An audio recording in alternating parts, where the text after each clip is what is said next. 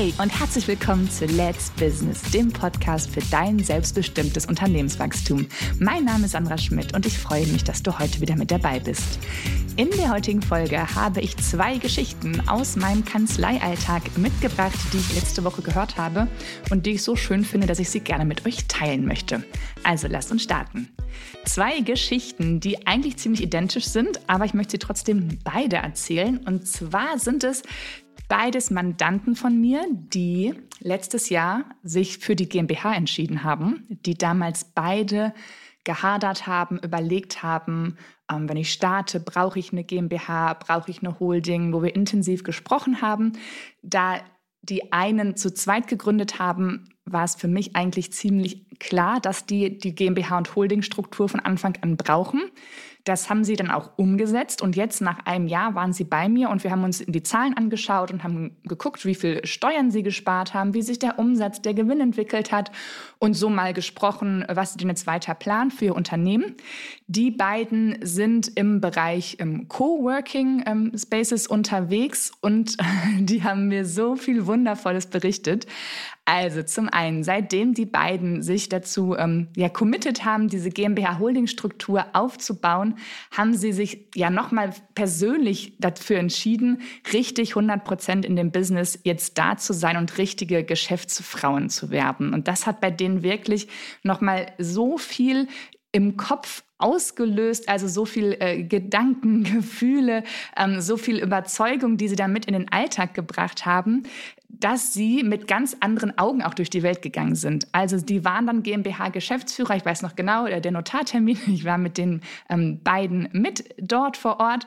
Und ab dem Moment hat sich eigentlich das gesamte ähm, Businessleben, was sie bisher hatten, geändert auch wenn es ja eigentlich nur auf dem Papier passiert ist. Aber das, was da auf dem Passier Papier passiert ist, hat sich so bei denen im Inneren auch ähm, ja, manifestiert und so deutlich gezeigt, dass sie mit offenen Augen durch die Welt gegangen sind und ganz andere Möglichkeiten und Chancen gesehen haben. Also sie haben eigentlich in jedem ähm, ja, leerstehenden Geschäft oder sowas überlegt, könnte man da was machen. Ähm, und auf der anderen Seite wurden sie auch von außen ganz anders wahrgenommen. Das heißt, wenn sie dann mal angefragt haben, ähm, ne, was ist denn hier mit der Fläche, kann man da vielleicht was machen, dann wurden sie von der anderen Seite ganz anders wahrgenommen, weil sie jetzt als GmbH aufgetreten sind. Und äh, die beiden, äh, die haben nicht nur den äh, Umsatz wahnsinnig gesteigert, den Gewinn wahnsinnig gesteigert, die haben natürlich ähm, Steuern gespart. Ja, das hatten wir auch vorher ausgerechnet, dass sie Steuern sparen werden. Aber dass sie gleich im ersten Jahr ja so unfassbar viele Steuern sparen, ähm, freut uns alle ganz, ganz doll. Aber was man daneben auch sieht, dass es nicht nur ums Steuern sparen geht, sondern dass man dadurch ganz anders ja, durchs Leben geht, wahrgenommen wird und auch einen ganz anderen Fokus aufs Geschäft hat. Das war wirklich, seitdem die die GmbH sind, war das nochmal, ja, jetzt 100 Prozent und jetzt geben wir Gas und jetzt machen wir das.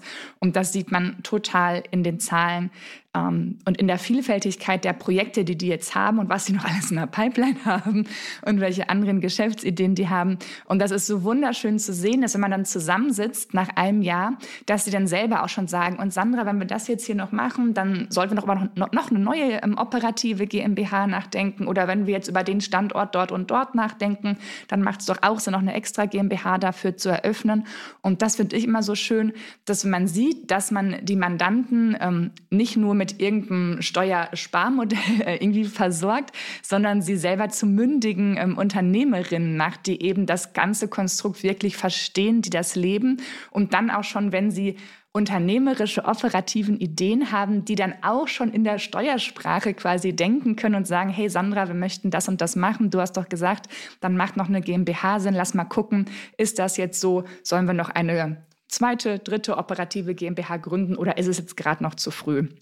Und das freut mich wirklich, wenn man so eine wunderschöne Erfolgsstory hat mit zwei so wundervollen jungen Gründerinnen.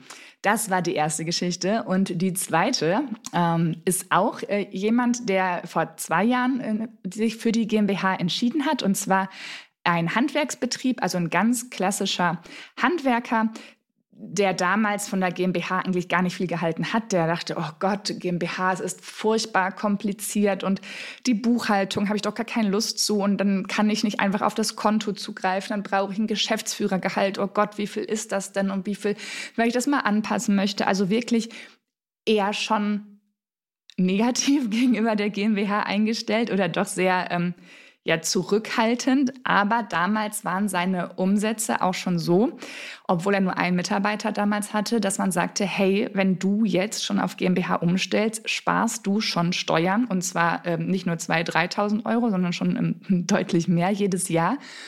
Und was bei Handwerksbetrieben ja ist, die Haftungsbegrenzung. Also wenn du als Handwerker, Einzelunternehmer bist, haftest du mit allem, was du an Vermögenswerten hast. Also wenn du ein Einfamilienhaus hast, in dem du selber drin wohnst oder äh, Immobilien hast, die du vermietest, von deinen Eltern vielleicht schon oder von Oma, Opa was äh, geerbt hast, das ist ja potenziell alles in dem Haftungsvermögen eines Einzelunternehmers drin. Und deswegen war das auch ein Grund, dass er gesagt hat, okay, die Steuerersparnis, ja, die erkaufe ich mir gefühlt, weil ich mich dann doch an strengere Regeln halten muss. Aber die Haftungsbeschränkung, das ist schon was, was hier wirklich ähm, Sinn macht. Dann hat er sich also vor zwei Jahren dazu entschieden mit einem Mitarbeiter. Und mittlerweile ähm, hat er jetzt im letzten Jahr neue Mitarbeiter dazu bekommen, hat dann, ne, was für Handwerker wichtig ist, ja diese großen äh, Kastenwagen, die man jetzt hier überall rumfahren sieht, mit großer Aufschrift drauf, also auch äh, fahrbare Werbung. Und er hat jetzt wirklich von großen äh, Gemeinden und Kommunen Aufträge bekommen. Also größere Städte bei uns hier im Umkreis, die sich früher nie für ihn interessiert hätten, weil er ein kleiner Einzelunternehmer war, sind plötzlich auf ihn aufmerksam geworden. Was heißt plötzlich? Er ist ja auch am Markt deutlich sichtbar und sagen, aha, er ist eine GmbH, dann können wir doch mal anfragen, was er dann ähm, uns für ein Angebot schreibt.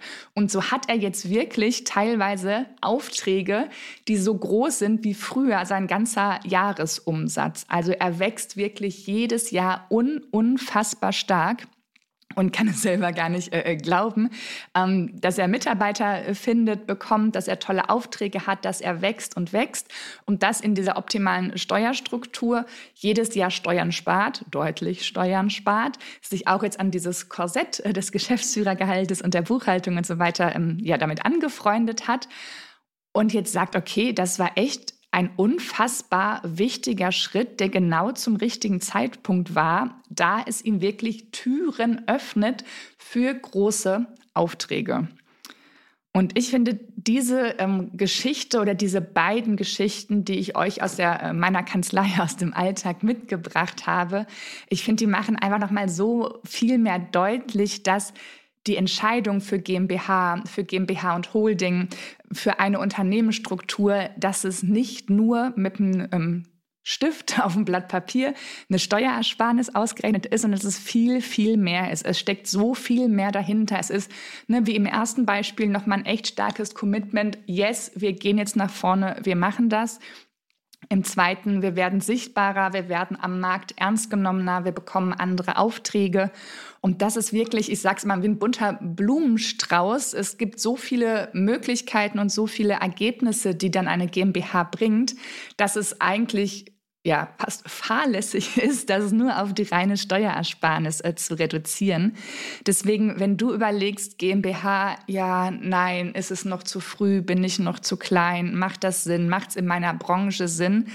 Versuch mal nicht nur das Thema Steuerersparnis in den Vordergrund zu stellen, sondern auch mal zu überlegen, was für andere Dinge könnten bei dir auch mit dranhängen und könnten sich bei dir dann ähm, verbessern und dafür sorgen, dass du mehr Umsatz und mehr Gewinn äh, erzielst und das natürlich dann ähm, noch mit dem Aspekt der Steuersparnis dabei, dann macht es ja noch mehr Spaß, wenn man dann ähm, höhere Gewinne macht. Wenn dir diese Folge gefallen hat, dann abonniere doch gerne meinen Podcast in deiner Podcast-App, connecte dich mit mir auf LinkedIn und ich bin gespannt auf dein Feedback zu dieser Folge. In diesem Sinne, deine Zeit ist jetzt. Let's Business, deine Sandra.